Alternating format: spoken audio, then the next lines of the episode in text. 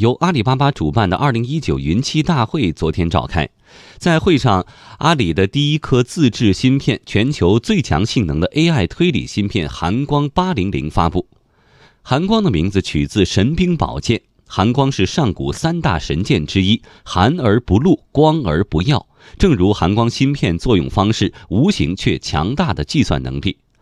寒光800是一款云端 AI 芯片，主打推理，重点应用于视觉场景。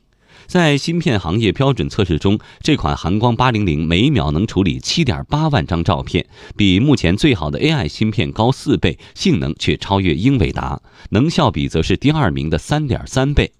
阿里巴巴集团首席技术官张建峰说：“这是一款非常强大的芯片。这是阿里巴巴平头哥成立之后第一款正式流片的个芯片啊，这个芯片它的性能非常好。”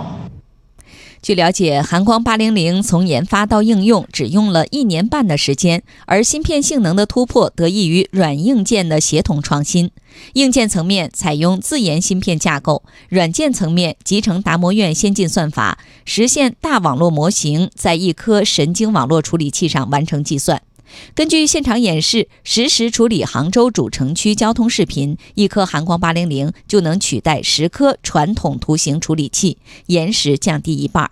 图片处理则更为迅速，拍立淘商品库每天新增十亿商品图片，使用传统图形处理器算力识别需要一小时，使用寒光八零零后可缩减至五分钟。目前，寒光八零零已经率先在阿里内部多个业务场景开启大规模应用。寒光八零零芯片负责人焦阳说：“